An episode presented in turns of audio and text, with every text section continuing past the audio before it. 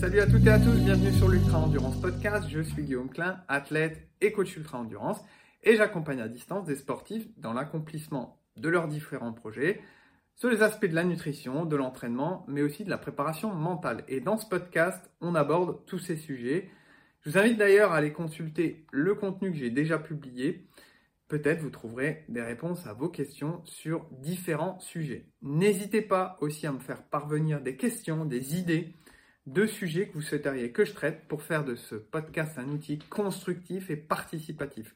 Alors aujourd'hui, pour cette capsule, je vais évoquer un, sujet où on pose souvent cette question-là, c'est Guillaume, je suis sportif, euh, j'ai du mal à régler mon poids, j'ai surtout du mal à régler ma satiété, j'ai beaucoup d'envie alimentaire, euh, euh, j'ai des craquages, etc., etc. Donc aujourd'hui, je vais vous expliquer un petit peu tout ça. J'avais rédigé un article il y a un petit moment maintenant que j'ai remis un petit peu au goût du jour sur mon site internet. Et donc je vais vous expliquer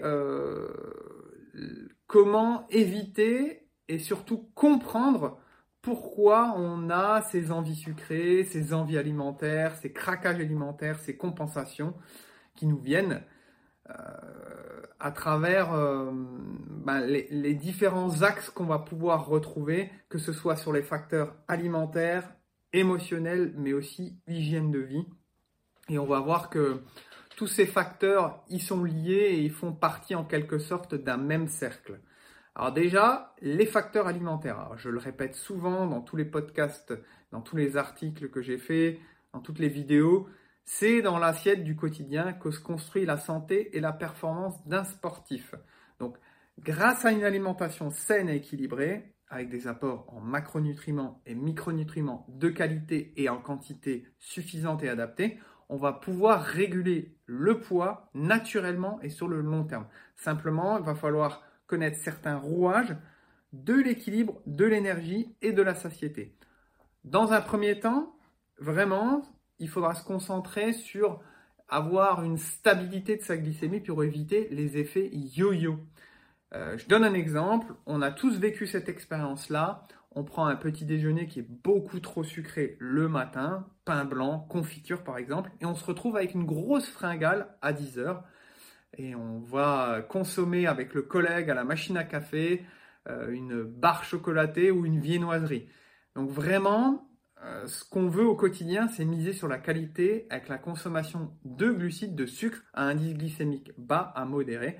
Pour rappel, un IG élevé, c'est des glucides dont la digestion elle est rapide et qui vont fortement faire grimper la glycémie. Et à l'inverse, un IG bas, c'est un glucide dont la digestion elle est plus lente, plus diffuse et qui va, qui, va moins influencer cette glycémie. Les IGO, on les retrouve principalement dans tout ce qui est sucre blanc, euh, produits transformés, jus de fruits, soda, gâteaux, euh, céréales soufflées du petit déjeuner, chips, gâteaux apéritifs, mais aussi tout ce qui est céréales très raffinées comme le riz blanc, euh, les pâtes blanches, le pain blanc, etc. Donc on va donner la priorité à la consommation de glucides plutôt bas et donc, on va les retrouver principalement dans les produits les, plus bruts et les moins transformés, les fruits frais, euh, les céréales plutôt complètes, les légumineuses, les légumes, etc., euh, etc. Par contre, faudra toujours réguler la quantité des portions. Euh, je, vous, donne un exemple. C'est pas parce que vous consommez, enfin, si vous consommez une assiette de riz complet trois fois plus importante que de riz blanc, l'impact sur la glycémie va être le même. On va là, on parle de charge glycémique. Donc les effets, ils vont être aussi négatifs. Il faudra toujours ajuster ses apports et ça en fonction aussi de ses besoins individuels liés à notre dépense énergétique. Je vous donne un exemple. En ce moment, je suis en coupure. Donc j'ai euh, réalisé ma dernière compétition là dimanche. Euh, cette semaine, euh, je ne fais pas de sport, je me laisse une semaine de récupération complète. Bien sûr, je vais marcher, etc., etc.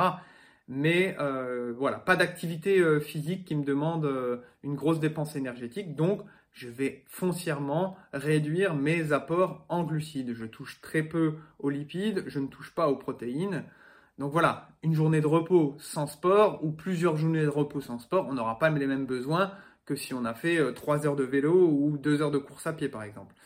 Donc toujours à ajuster. Ce qu'on évitera aussi, c'est la prise de sucre seul de façon isolée. Ça, ça a un fort impact euh, sur la glycémie que des glucides à ingérer au sein d'un repas complet. Voilà, une assiette de riz blanc ou de pâte blanche simple sera pas le même impact qu'une assiette de riz ou de pâtes composée de légumes, sources de protéines et de graisses de qualité. Pour l'effet de satiété, toujours assurer un apport suffisant de protéines. Ça, je le vois trop souvent dans les coachings euh, que je peux avoir.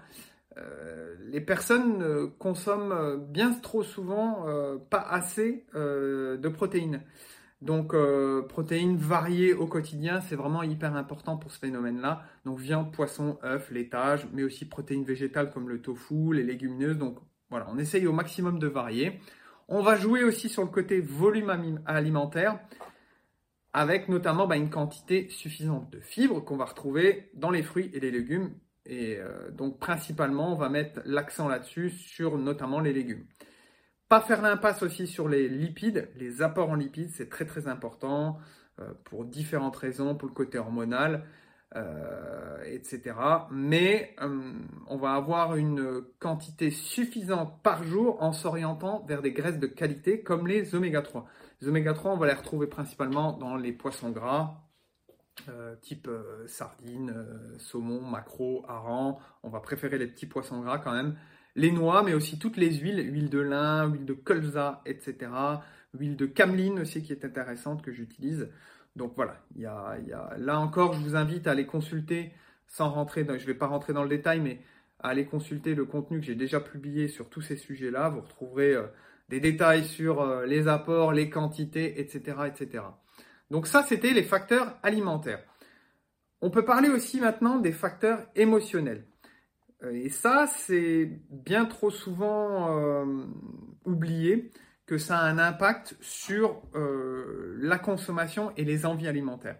Là, là-dessus, je peux vous conseiller un bouquin, c'est Sucre, l'amère vérité du docteur Robert Lustig. Euh, ça m'a beaucoup aidé dans cette compréhension euh, de ces envies. Donc, la consommation alimentaire, les envies, elles peuvent augmenter en réponse à un stress ou à des émotions négatives. Là, au centre de ce mécanisme, on va retrouver le cortisol. Le cortisol, c'est une hormone qui est sécrétée par nos glandes surrénales. Et sa production, elle va nous aider en quelque sorte à faire face aux différentes situations de stress qu'on va pouvoir rencontrer dans la vie de tous les jours. Mais ce, mécanisme, pardon, il est bénéfique sur un temps court comme échapper à un danger immédiat. Par contre, il n'est pas adapté à des expositions prolongées et donc de fortes doses comme ça lancinantes de cortisol. Et ça, aujourd'hui, on le retrouve malheureusement dans nos rythmes de vie modernes avec les différentes pressions et contraintes qu'on peut avoir, que ce soit sociales, familiales ou culturelles. Je vous donne un exemple. Le simple fait de stresser pour se rendre à son lieu de travail dans les embouteillages, ben, ça va provoquer une sécrétion de cortisol. Les effets sur l'organisme, ils sont bien évidemment ben, une augmentation de la consommation alimentaire avec une attirance pour des aliments qui vont être riches en énergie, notamment en sucre et en graisse.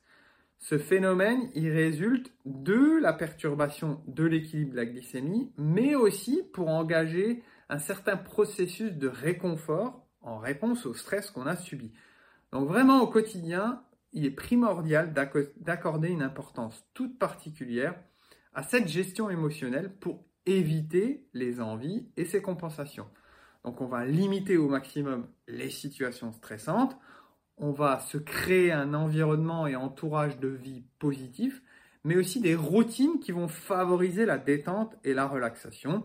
Alors là, il y a tout un tas de techniques hein, qu'on peut retrouver, ça c'est tout à chacun de trouver celle qui lui conviendra. Ça peut être méditation, yoga, la cohérence cardiaque avec les exercices de respiration que j'utilise beaucoup et que je trouve vraiment très intéressante. Donc euh, ça, c'est à mettre en place dans le quotidien. On a vu les facteurs alimentaires, on a vu les facteurs au niveau de la gestion émotionnelle. Je vous ai dit avant les facteurs aussi au niveau de l'hygiène de vie. Et il y a quelque chose sur lequel on peut jouer et c'est gratuit, c'est le sommeil.